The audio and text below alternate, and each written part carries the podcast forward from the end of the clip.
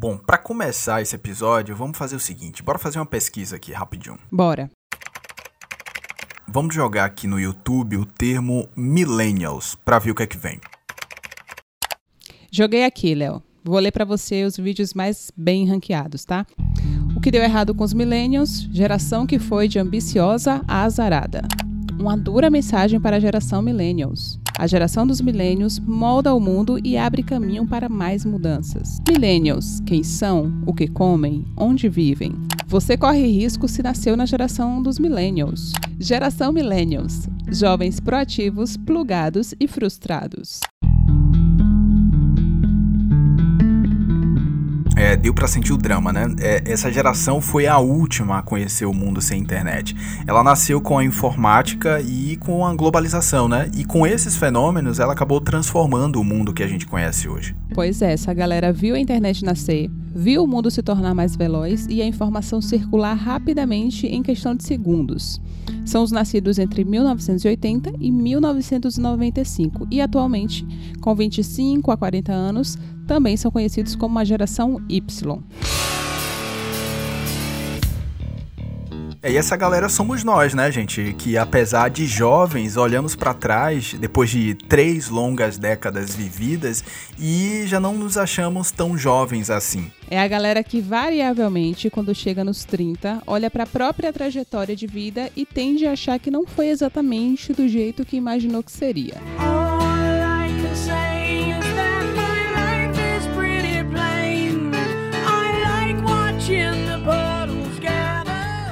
Já falamos sobre os boletos, sobre carreira, sobre o coração e até sobre os rolês, né? E se você não ouviu ainda, volta lá para maratonar os episódios anteriores. Mas chegou a hora de falar sobre a cabeça em si, né, dos millennials, que hoje vivem as delícias e as angústias dos 30 e poucos anos. O que pensam? Como projetavam chegar até aqui? Como realmente chegaram? E como convivem com as outras gerações? Eu sou Léo Marques, falando direto de Salvador, na Bahia. E eu aqui da outra ponta sou Deise Lima, como sempre, direto da Princesinha do Sertão, Feira de Santana. Esse é o 1,99, a sua lojinha de variedades, o seu podcast de histórias, entrevistas, debates e reflexões. Nessa temporada, que já está chegando no final, seguimos falando da vida aos 30, né? Das dores e das delícias de viver essa fase da vida. E para colocar essa geração no divã, a gente convidou o músico e designer Sérgio Magno, de 34 anos, que, sob sua perspectiva, vai nos ajudar a entender o que se passa na cabeça aí dessa galera.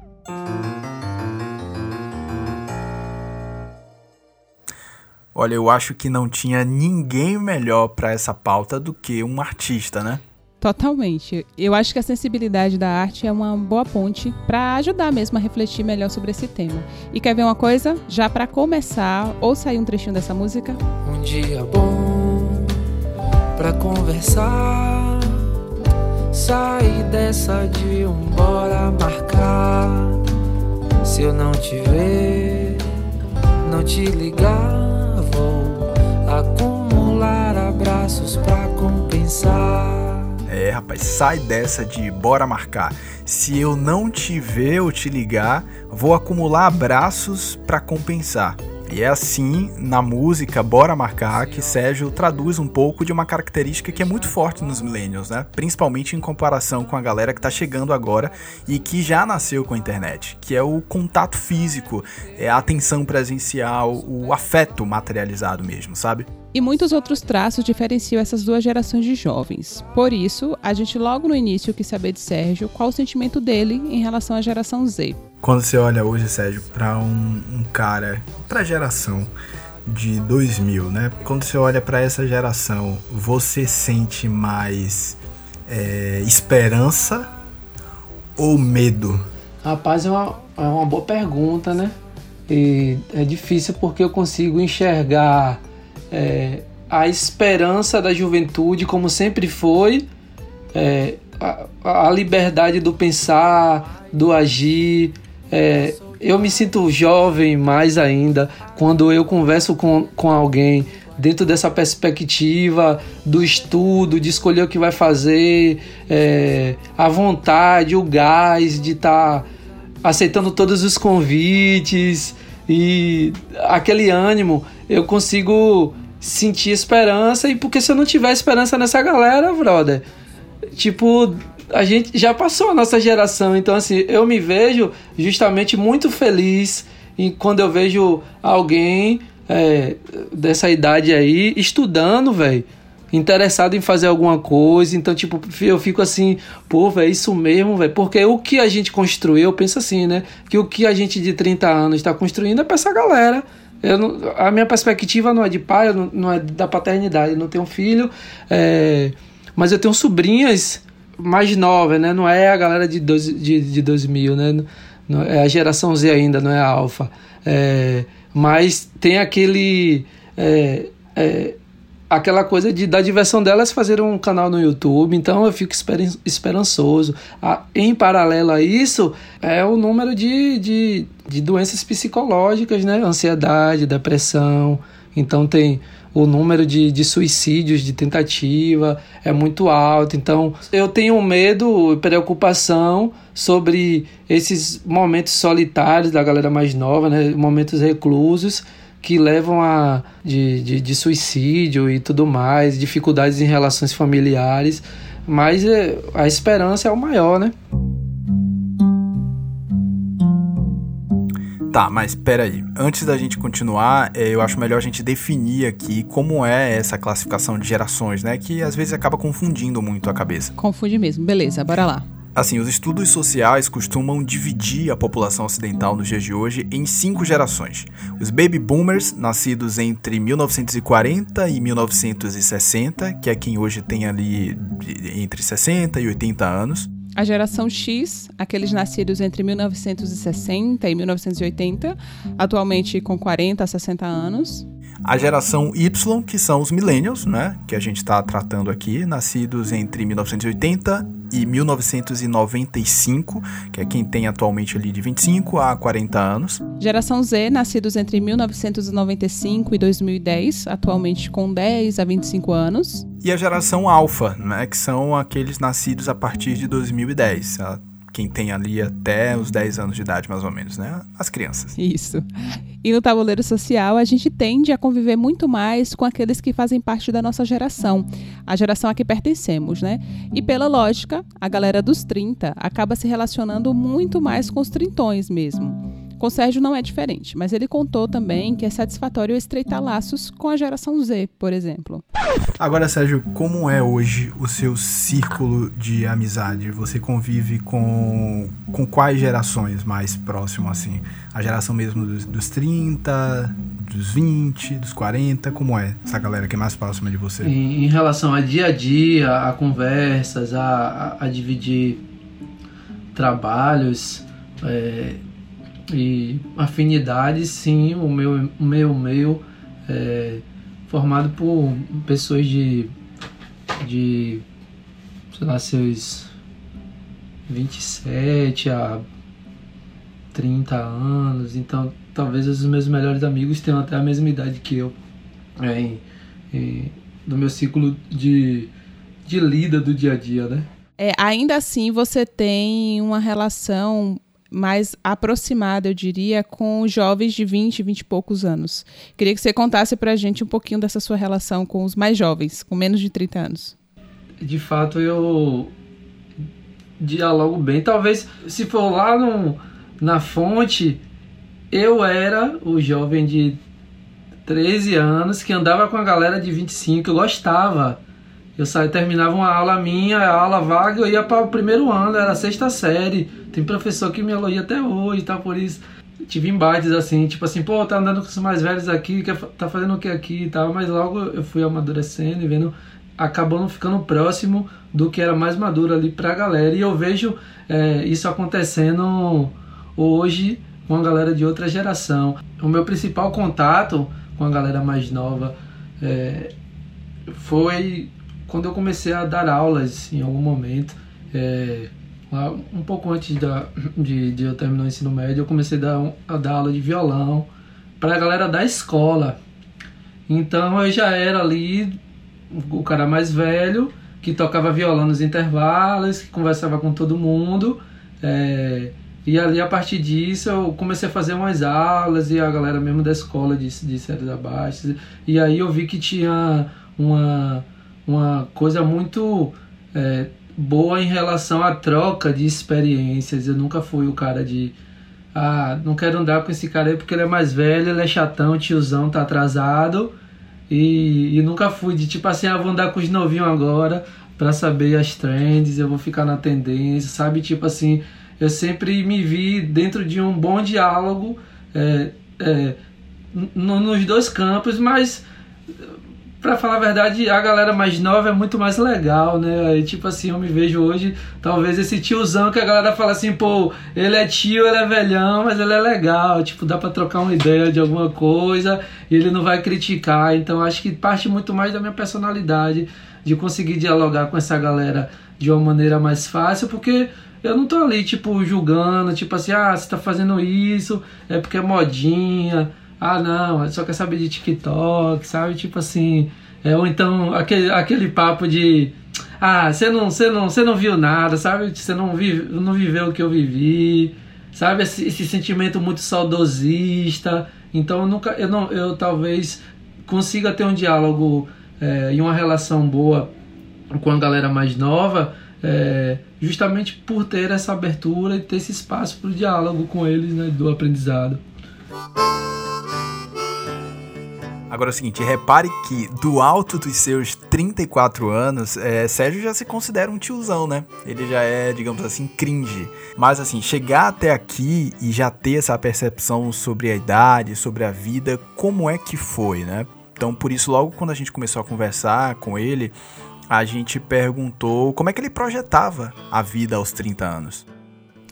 Como é que você projetava a sua vida depois dos 30 anos? É, eu sempre tive muita dificuldade em projetar coisas, a real é essa. Eu tinha perspectivas, vontades, sonhos, é, me dediquei né, às coisas que chegavam a mim em relação a serem feitas, mas sempre doía um pouquinho quando eu via coisas do tipo: como é que você se vê daqui a 10 anos, 5 anos?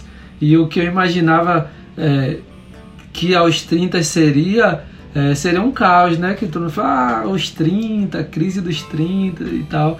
E eu tive é, uma noção melhor sobre os 30 anos com os 30 anos, né? Então, que, é, que vem aquela o comum, né? De o que é que eu fiz, o que é que eu tenho. É, eu não, não entrei em neura é, sobre isso, porque não tinha nada, então a pior coisa que eu poderia fazer era entrar em neura, né? E aí.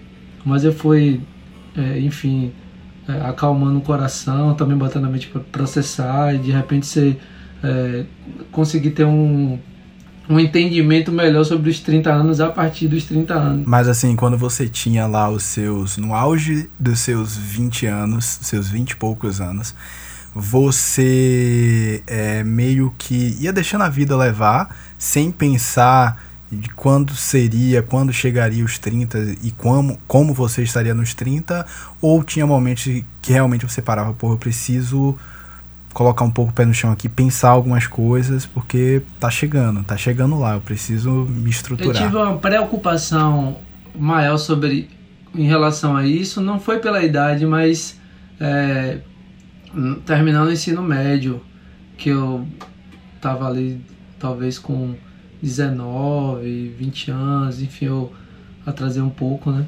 É, e aí foi daí que eu comecei a, a, a tornar, né? É, é, as coisas um pouco mais sérias mediante a, a, a, mudança do ciclo, tipo assim, pô, me formei agora no ensino médio, vou me formar e aí eu vou fazer o quê?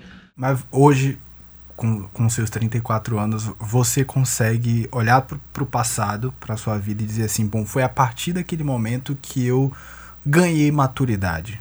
Foi ali que eu fiquei maduro. Quando é que isso aconteceu? Foi um ano é, após a minha formação né, no, no ensino médio. Eu me formei em 2007. E aí, e aí quando foi em 2008 eu falei, ó, vou estudar tudo que eu não estudei na minha vida agora, vou me concentrar, vou sair menos, vou tentar focar em coisas que obviamente vão ser é, servir de, de fruto para mim lá na frente. Então, ali em 2008, por, aí, por ali, eu que, eu que eu falei, não, eu vou estudar agora e fui para pré-vestibular, saía tipo uma vez por semana, é, as minhas atividades, que eram muitas em relação a, a sabe, sabe, atirar para todos os lados. Eu era essa pessoa até 2008. Então falei, não, aqui agora eu vou ter que me concentrar, focar em alguma coisa. E foi quando eu comecei a estudar, me descobri no curso de publicidade e propaganda, que foi onde eu imaginei que é, traria um, um certo tipo de amadurecimento é, para as minhas perspectivas. Né? Eu estava com o coração, é, de certa maneira, aberto a amadurecer, mas ainda não estava maduro. Então eu vi que dentro do do, do curso no momento ali de publicidade e propaganda era o que mais se enquadrava a todas as outras coisas que eu já vinha desenvolvendo na prática e muitas vezes na brincadeira, né? Por muito tempo eu brinquei de fazer as coisas que eu fazia sem ter o entendimento que aquilo já era um objeto de estudo, um objeto de dedicação. Lá no episódio 3, em que a gente falou sobre carreira, Ouvimos o psicólogo Matheus de Souza falar sobre a construção do autoconhecimento como um fator importante na tomada de decisões quando se chega a essa fase da vida. Por isso a gente voltou para perguntar para ele, dentro dessa mesma perspectiva, viver intensamente a casa dos 20 ajuda a chegar nos 30 se conhecendo melhor? Eu, eu tendo a achar que sim, né? Eu tendo a achar que sim. Mas eu acho que assim, algumas algumas situações que a gente vive talvez aos 30 elas vão exigir muito mais isso da gente do que aos 20, né? Ou do que aos 15 anos, né? É como se houvesse um pacote assim, onde até os 15 anos, tudo bem você não saber exatamente o que você quer, o importante é que. Não, não. Aos 20 e poucos, ah, jovem, jovem tem de experimentar. Aos 30, talvez é meio que um momento onde é requerido de você saber o que você quer. Né?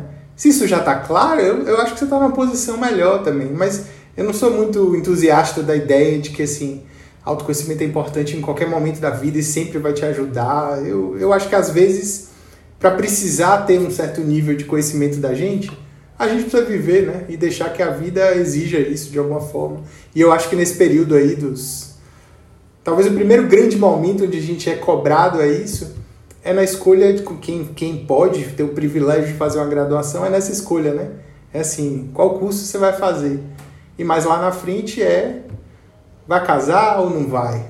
Vai trabalhar com isso ou não vai? Vai ficar nessa profissão ou não vai? Então aí, aí você fala, opa, tenho que saber o que eu quero, né? E isso não é simples.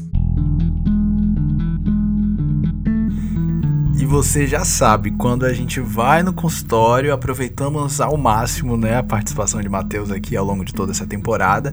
Então, emendamos logo uma outra pergunta para ele você acha que alguns questionamentos internos que são lá da fase da adolescência, da juventude, podem ou retornam nessa fase dos 30 anos? O, o que, que acontece, né? Eu, eu diria que a maior parte dos contextos, experiências e relações que de algum modo vão, vão responder pela construção da, da nossa personalidade, elas ocorrem antes dos 30, bem antes dos 30, né? envolve infância, adolescência, envolve esse período onde, onde no, a nossa relação com o mundo ela é mediada. Uma criança ela acessa os pais, aí os pais acessam o mundo para ela, né? Dizem sim, dizem não, dizem se está certo, dizem se está errado, por aí vai. Pais, cuidadores, quem, quem tiver nesse entorno aí. É... E a gente constrói nosso repertório, nosso jeito de ser muito ao longo dessas fases acho que especialmente infância e adolescência. Eu diria que aos 30, né, é, no final da juventude, se é que pode chamar assim, né, jovem adulto, é, você é cobrado a responder.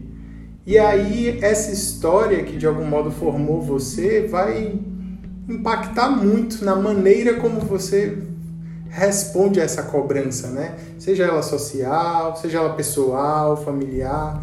Então vamos pensar num, num adolescente que jovem que sempre foi muito tímido, né? E eventualmente até uma certa idade ele pôde encontrar meios ali para poder levar uma vida com a timidez.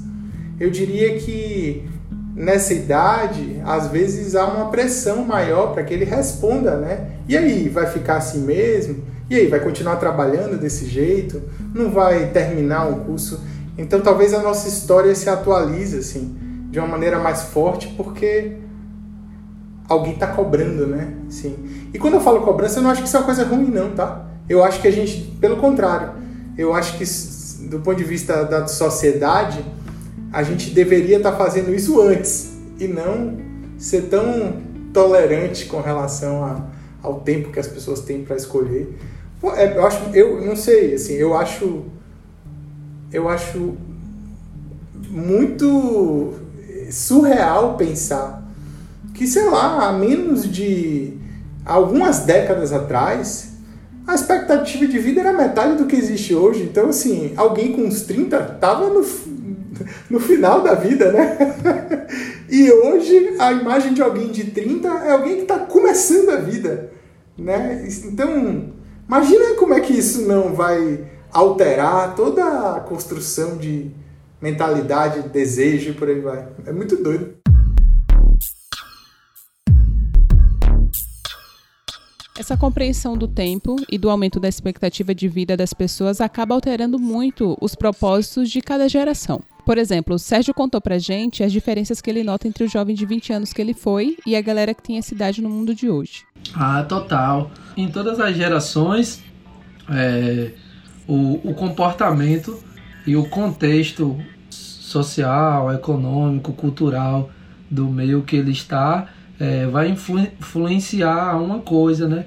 Até 15 anos não existia internet, eu não estava usando internet, né? Então o que eu galgava, o que eu eh, me divertia não era não vinha de um, de um, de um aparelho, não vinha de uma conexão virtual, vinha tipo do físico. Então, os 20 já tipo assim, já é o começo pelo menos para mim. É, eu fui, sei lá, sentar no computador e fazer alguma coisa útil, né? Eu digo útil porque já tinha sentado no computador, sei lá, uns 12 anos para ver o Windows XP, aquela imagem maravilhosa, linda, verde, azul. Eu falei, velho, o que é isso? Aí ia lá jogava, tinha uns carteados, né? Tinha um joguinho assim e tal.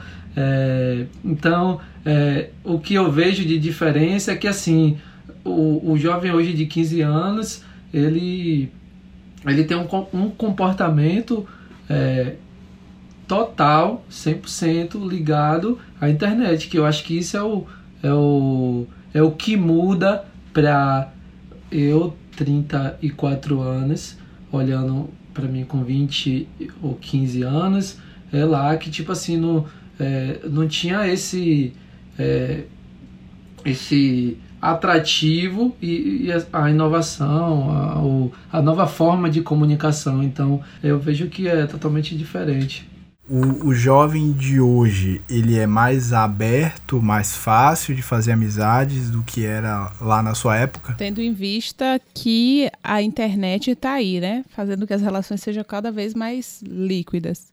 Tem um termo, né, da geração, a geração Z, é, acho que a partir da geração Y, que é o, é o cidadão global, né? É o que a internet faz com que o a pessoa ali ela mantenha um contato e, e, e, e, tenha suas, suas relações extra às relações que são pessoais. É o que eu vejo hoje, sei lá, um jovem que tem, sei lá, 15 anos, 16 anos, ele está, de, de certa maneira, aberto a novidades, seja lá em qual âmbito seja, ele vai ser mais atento, ele vai ser mais curioso, ele vai ser mais é, aberto, né, a mente aberta ao, ao aprendizado, tal como é, a hora de só consumir o conteúdo, então com poucos filtros. E eu acho que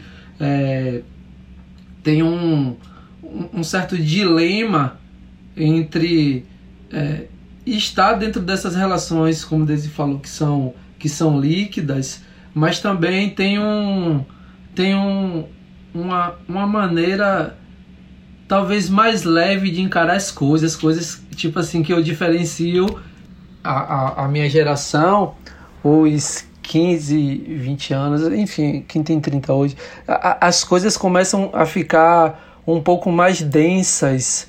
Então, a, acaba nós sem, é, acaba que a gente é, é, mais seletivo nas amizades, então é mais fácil, é, enfim, do, do que eu vejo do, dentro do meu círculo, é, que dentro das minhas experiências, que a gente que já tem 30, a gente começa a ficar seletivo nos nossos meios de relação. Por outro lado, isso que é seletivo causa um, um certo tipo de, de rigidez que vai levar as relações, na maioria das vezes, por interesse.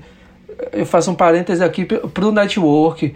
Muitas vezes, essa necessidade que a gente tem de abrir o nosso leque de contatos e de relações ao network é totalmente interesse, não é ruim, obviamente, né? Que é um interesse, você precisa estar dentro do mercado, vocês não citaram isso, mas é, é, o que eu vejo que na maioria das vezes a gente busca ter uma relação que está a partir do interesse, né? Eu acho que cada vez mais o que o próprio contexto do, das coisas que estão ao nosso redor aí nos a, tipo assim, nos mostra, ó, é melhor você ficar quietinho aqui, enfim, num mundo polarizado, é, num mundo de rancor, de ódio, é, é, é até sábio você estar tá dentro de um contexto de estar tá com um pouco mais de. A velha história do pé atrás. Pô, eu tô conversando aqui com essa pessoa, mas eu não sei o que é que vem de lá, né? Então eu acho que os 30 anos, pelo menos dentro da minha perspectiva, traz um pouco de. de de seleção nas relações, mas ao mesmo tempo eu faço o parêntese de quanto isso pode ser prejudicial dentro das relações não líquidas, né, das relações mais profundas. De maneira geral, Sérgio, você acha que a geração dos 30 que viveu, a gente fala assim com 30 anos, parece que somos anciões, né, mas que viveu outros tempos, é, em uma outra sociedade com que já tem um amadurecimento no, no, no, auge dos seus 30 anos, você acha que a geração dos 30 de hoje é bem resolvida? O, o, o que se tem, né, é que uma maneira mais. Como é que eu poderia dizer isso?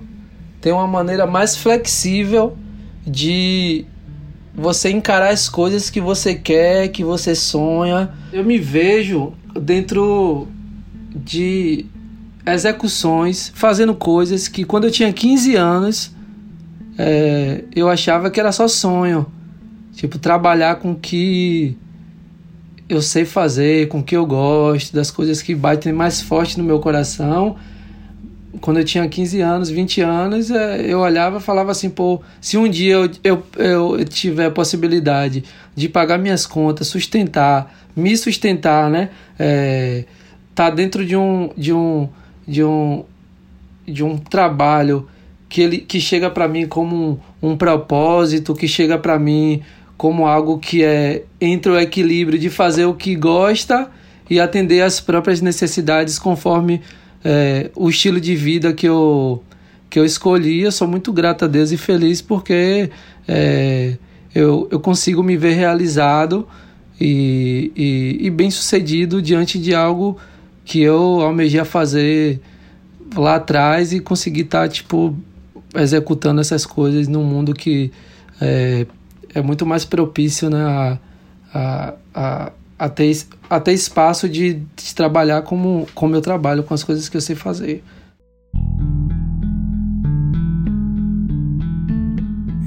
Mas e o futuro, hein? É, eu super concordo com o Sérgio de que nos 20 a gente simplesmente vive, né? E as coisas vão acontecendo.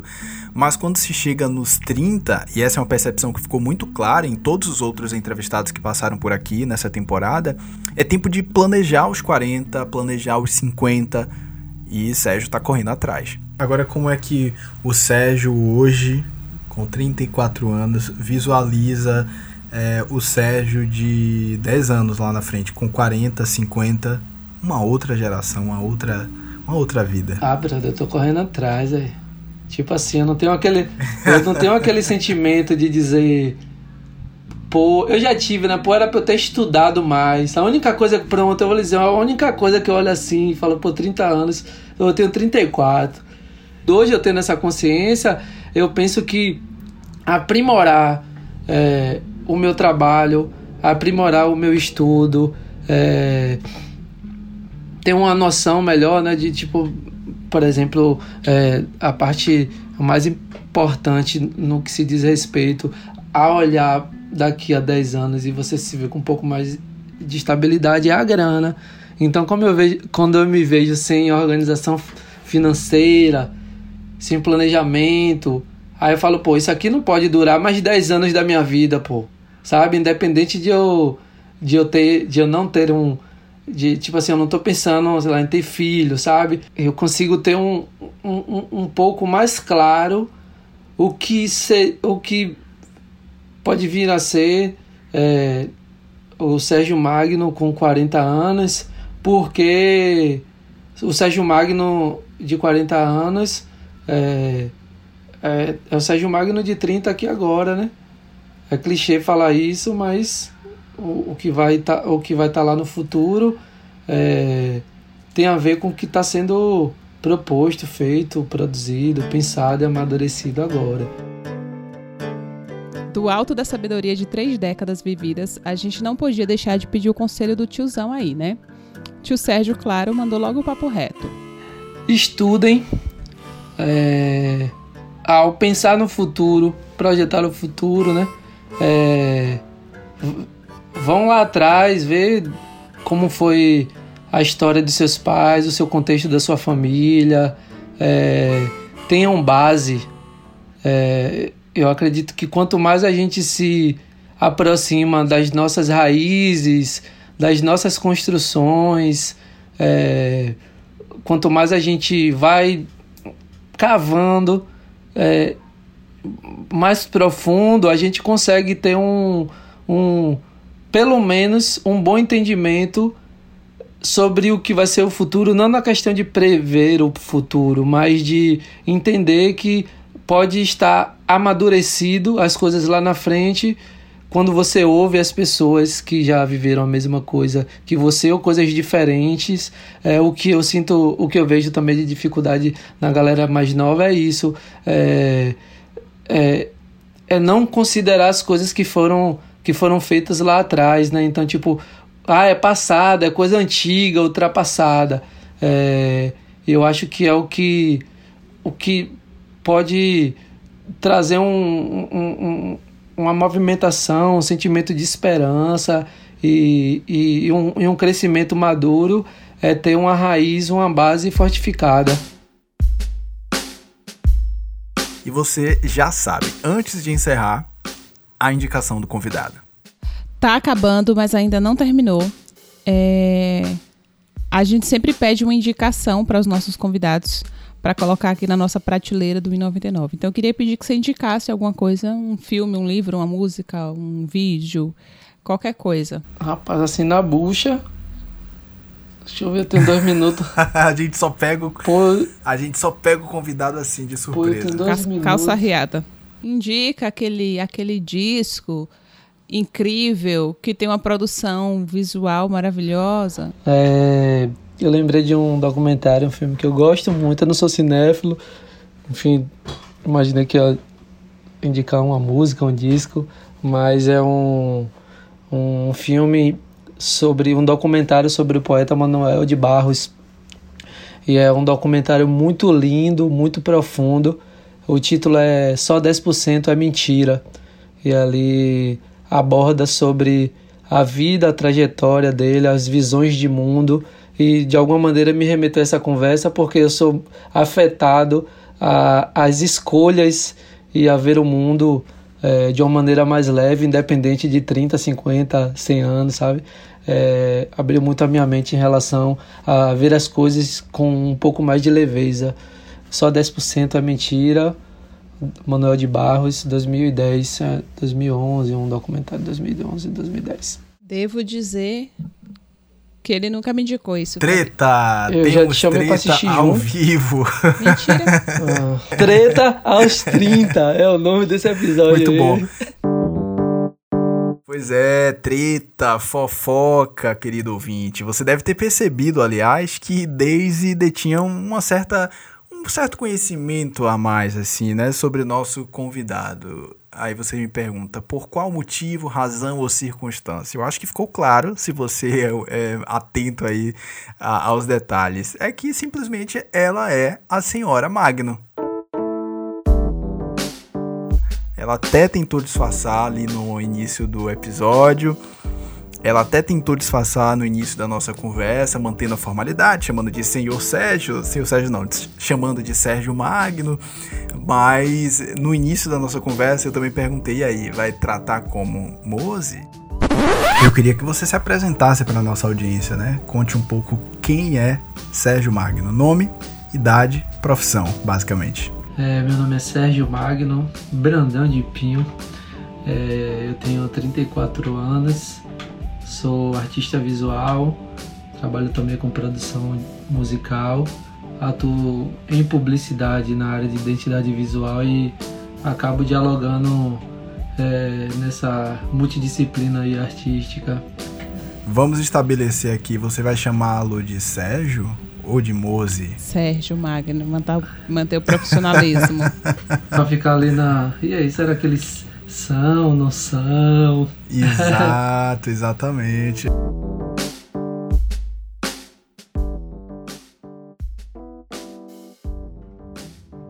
Ai, gente, o segundo episódio com o Exposed meu aqui, viu? O primeiro foi estrela, agora é isso. Se sentiu é isso, confortável Brasil. entrevistando, conversando com o seu cônjuge? Sim, sim, sim. Eu acho que ele é, foi uma boa pessoa para tratar do tema. Aliás, eu acho que a gente precisa deixar o nosso agradecimento aqui a Sérgio, não só por, por ele ter participado desse episódio e ter levantado questões muito pertinentes aqui sobre as gerações, né, sobre o, o conflito entre as gerações, sobre a convivência entre as gerações, mas a gente precisa agradecer porque ele é o artista responsável pela nossa trilha original.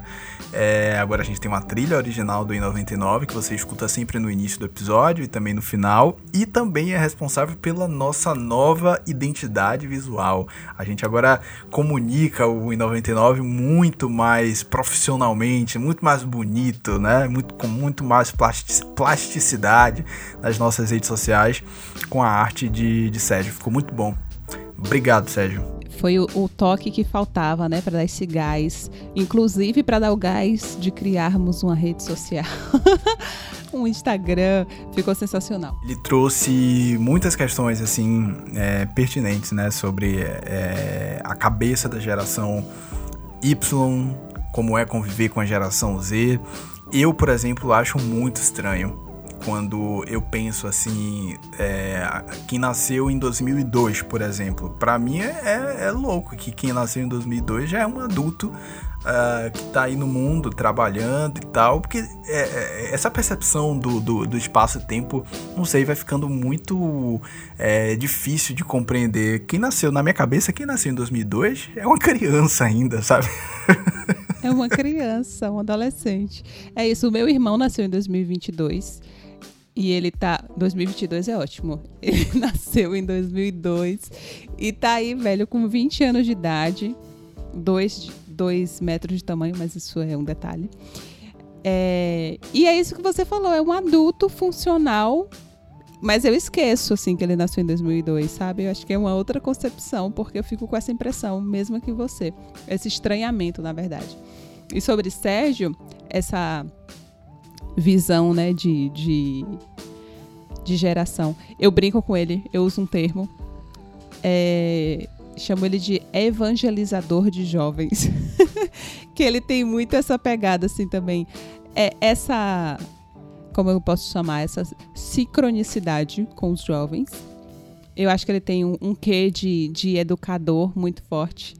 E eu acho que isso, isso traz essa ligação. Então, ele está sempre querendo ensinar alguma coisa Ele sempre fala, né? Tem um colégio aqui na frente de casa, ele fala oh, o futuro do Brasil. ele realmente é um entusiasta. É, e aí tem muito essa relação de proximidade é, educacional, vamos chamar assim, de entender que, a, que aquele jovem sendo formado é o futuro, né? Eu acho que faz todo sentido que aquela que os vídeos mais procurados, mais bem ranqueados quando a gente coloca millennials no, no YouTube, por exemplo, sejam aqueles que a gente trouxe lá no início do episódio, né? Com muitas dúvidas, com muitas questões, é, quase que traduzindo que os millennials é uma geração assim problemática é, consigo mesma, sabe? Uma geração que criou muita expectativa e agora tá, tá meio frustrada mais ou menos isso, porque de fato a gente passou por tudo isso, né? A gente veio, a gente viu a internet nascer e é, é, é muito aquela, aquela coisa do, dos filmes é, dos filmes de ficção científica, sabe? Que a gente tinha uma expectativa de que o futuro vai acontecer. O futuro é sempre muito promissor, mas o futuro já é agora pra gente, né? E não é tanto daquilo que a gente esperava eu acho que a gente sempre a gente esperava muito mais, a gente tinha uma expectativa muito grande para as coisas e, e agora tem que lidar com essa frustração de não ver a, algumas coisas acontecerem na nossa vida pessoal, é, na nossa vida profissional, na vida sentimental, em todos os âmbitos que a gente já conversou nos outros episódios, mas também no mundo, né? É, de uma forma geral, como a, é, as expectativas que a gente tinha sobre a sociedade, sobre política, é, sobre meio ambiente, enfim. E é uma, uma sensação que a geração que veio depois, de, da galera que hoje tem 15, que tem 20, não tem ainda. Eu acho que, que eles não, não, não nasceram com, já com a internet, não carregam esse sentimento de, da frustração ainda. É isso, ainda, né? Porque eles estão jovens, né? É, eles estão vivendo outra juventude em outro contexto, com bilhões de informações à disposição. É, enfim, chega chega o momento, né, de, de, de pensar, de planejar, de se arrepender.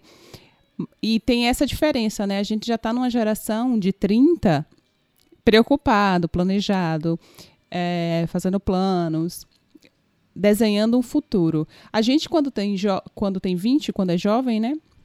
A gente não se preocupa tanto, não é a regra, né? A gente não se preocupa tanto com o futuro, a gente está vivendo aquele momento. Então, eu acho que existe muito isso de julgar, né, entre aspas, o jovem de hoje, que é inconsequente, que não planeja, mas, gente, ele está vivendo a juventude dele, vai ter um momento. Vai ter um momento de, de amadurecimento que eu acho que é uma premissa básica que a idade realmente traz isso.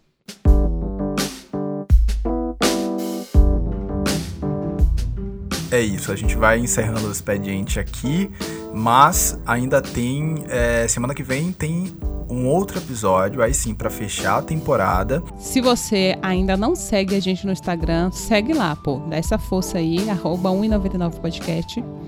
Fica ligado nos conteúdos, nas coisas que a gente publica, nos episódios. E fica ligado pra saber sobre as coisas que ainda vamos produzir, as próximas temporadas, enfim.